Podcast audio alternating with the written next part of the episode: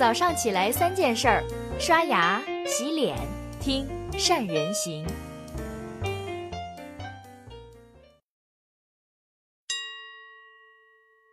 大家好，我是宋子。这周呢，中美的资本市场大跌，中国呢出手了减存款准备率百分之一，也无济于事。中国呢最多下跌了超过百分之十，周四呢更是千股跌停。特朗普呢大骂联储局的主席鲍威尔加息收紧货币，那是不是世界末日要来了？经历了二十六年资本市场风雨的我，看到的却是遍地的黄金。上个月呢，我们公司有笔新的投资资金到位，在投资分析会上我说，最近国内几乎找不到优秀同时价格合适的公司，都很贵，只能期盼跌下来。那首先呢？这里声明，我不是经济学家，也不是股评，我是一个企业的投资人，专业的投资企业的投资人。今天呢，和大家从企业发展的角度和个人资产增值的角度呢，看这次资本市场的调整。那我给大家分享的，那一如何找到企业转型的四个方向，不只是活下来，还要活得好，活得爽。第二呢，趁着这次时候静下来思考一下自己的行业公司有没有前景。如果没有怎么办？我给大家一个建议。首先呢，来看一下资本市场调整呢是如何影响实体企业的路径。那一般呢，它会分从股市到房地产到实体经济这样的路径去传导的。一般呢会滞后三到六个月。那很多企业家就明白了为什么二零幺五年的股市大跌后，实体经济会越来越难了。做好网络营销呢，能帮我们活下来。那做好定位呢，能让我们活得好；选对商业模式和行业，才能让我们活得爽。在这个世界上，选行业、选公司和商业模式最牛的，非巴菲特莫属。面对着1987年、1997年、2008年这样的大学习的走势，我都会思考：这位比我年长三十九岁的大师会如何去思考，怎么去做呢？我三次呢参加了巴菲特的股东会，逐步的理解巴菲特思维。要总结的四个方向给我们企业家去参考。当您理解了这四个方向，就是我们企业未来转型的方向，作为我们企业的对标，带给我们企业和团队的希望。今年呢，我给一家估值十个亿的企业呢，找到一个千亿的企业做对标，和创始人一起去研究走访这家企业，回来呢分享给团队。团队呢看到了企业的未来的新的希望。大家兴奋的不得了，也要给团队打了气，凝聚了人心。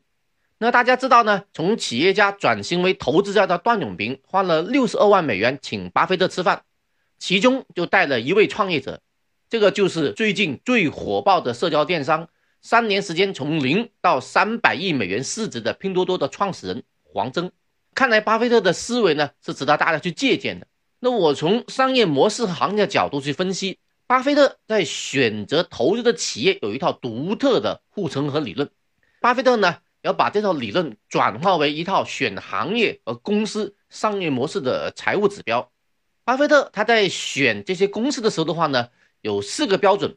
这四个标准的话呢，我在结合了中国行业的结构特征，给大家列出了中国护城河深的这些公司的这些名单。首先，我们来看一下第一个护城河，叫无形资产。那无形资产护城河呢的行业分成有三类，第一类的话呢，的消费品的龙头，可口可乐就是全球最具优秀的饮料品牌，至今呢已经一百二十多岁了，但是的话呢有违了这个企业的生命周期的理论，可口可乐公司呢至今仍不断的扩宽新的全球市场，毫无衰退的迹象，可见呢品牌效应能够的话呢产生公司长久可持续的竞争力的。从可口可乐的年报来看，毛利率非常之高，近十年呢，毛利率一直在稳定在百分之六十以上。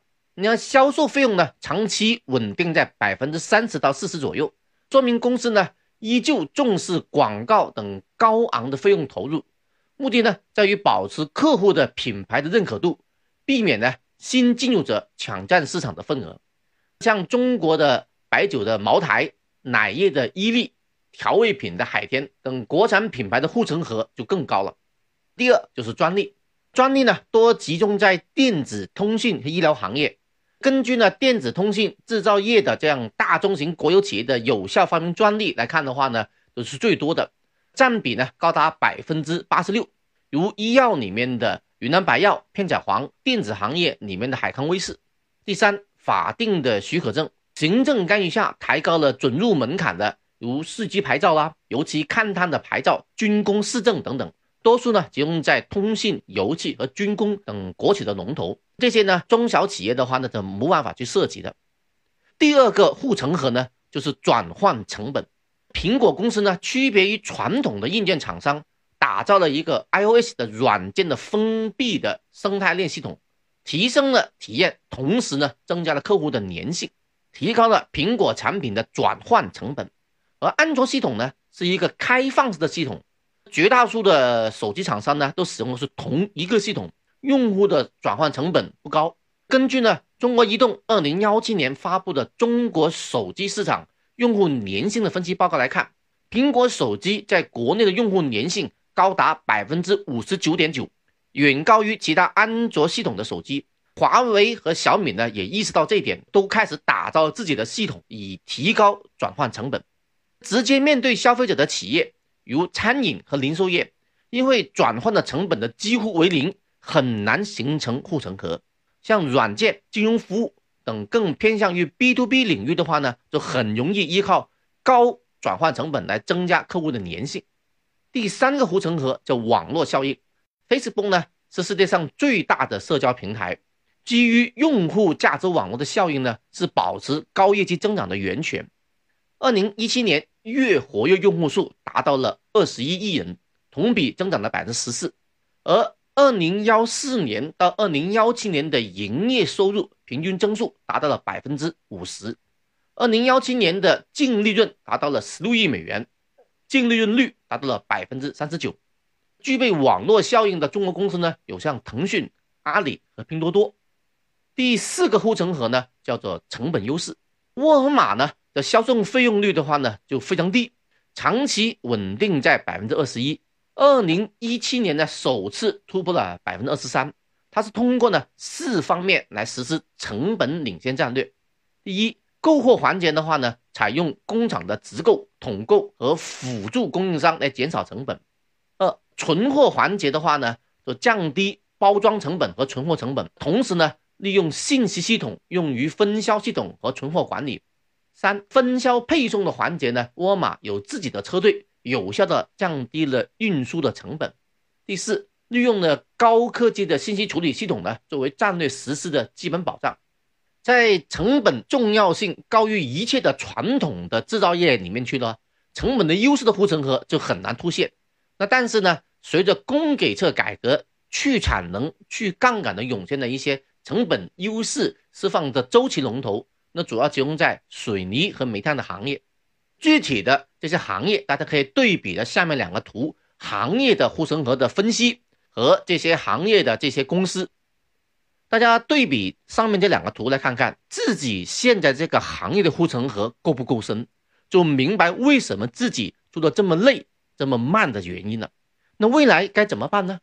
我给大家两个方案。方案一，企业家们呢可以和团队一起去思考，在行业选择和布局的时候，选择一些护城河深的行业，做好定位，做深做透。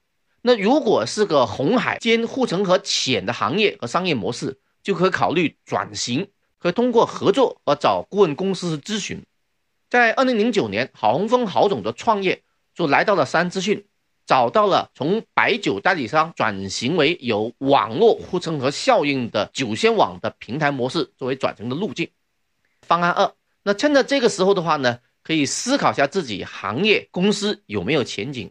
那如果没有怎么办呢？那当然，如果的确行业竞争激烈，没有机会，也可以考虑从另外一个方向，让有网络护城河效应的阿里的马云、腾讯的马化腾，有品牌无形资产护城河的茅台。片仔癀有品牌成本优势的格力董明珠等等，让这些首富和顶尖的 CEO 为我们打工就好了。那意思就是说呢，投资这些有深度护城河的公司，那这些护城河公司的企业有没有给我们去机会呢？其实呢，在巴菲特过去的历史来看，巴菲特在一九八七年美国金融危机的时候的话呢，在可口可乐下跌了百分之二十五的时候买入了百分之五。在二零零三年非典的时候，就耗资了二十三亿，就买了有资源护城河的中石油，五年的投资收益率达到了百分之七百三十。二零零八年呢，又买入了有转换成本高的高盛和通用电气。二零幺六年，在市场预期苹果公司出货量下跌的时候，花了四百二十亿美元购买了有转换成本护城河很高的苹果公司。至于中国有没有这样的机会呢？无形资产品牌护城河优势的茅台，在二零零一年推出的白酒从量消费税和取消外购基酒的抵免消费税，还有二零零八年的金融危机、二零幺二年的三公消费受限导致需求下跌的时候的话呢，都有三次让茅台帮你打工的机会。还有呢，涪陵榨菜在二零幺二年呢，主动去削减了低毛利率产品。推动了产品的结构升级，拉开与竞争对手的差距，提升公司的品牌形象，那导致的销量下滑，又给了我们一次的机会。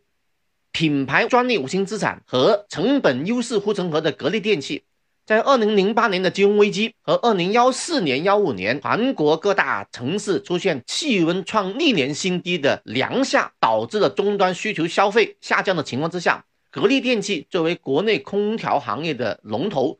渠道和品牌的护城河非常之深，又给了我们两次请董明珠帮我们打工的机会。这一类的案例的话呢，在我的护城河的企业投资库里面非常之多。我的投资理念就是雪中送炭，那这就是呢本周大跌让我看到遍地黄金的原因了。至于在什么时机发聘书、发工资，给多少年薪，请这些首富和顶尖的 CEO 为我们打工呢？这个呢，就要具体分析这些公司的合理的价值，发多少年薪。那每个人心中呢，那杆秤是不一样的。如果不能把握好年薪的尺度，在合适的价格去投资，收益率就会很低，甚至会亏损。如果大家有兴趣，欢迎大家去留言，再和大家详细分享我二十六年投资分析护城河的三个体系。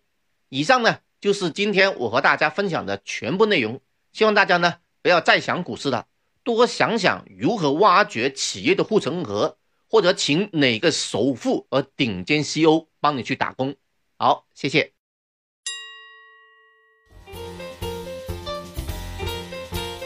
关注善人行微信公众号，每天早上六点三十分，咱们不听不散。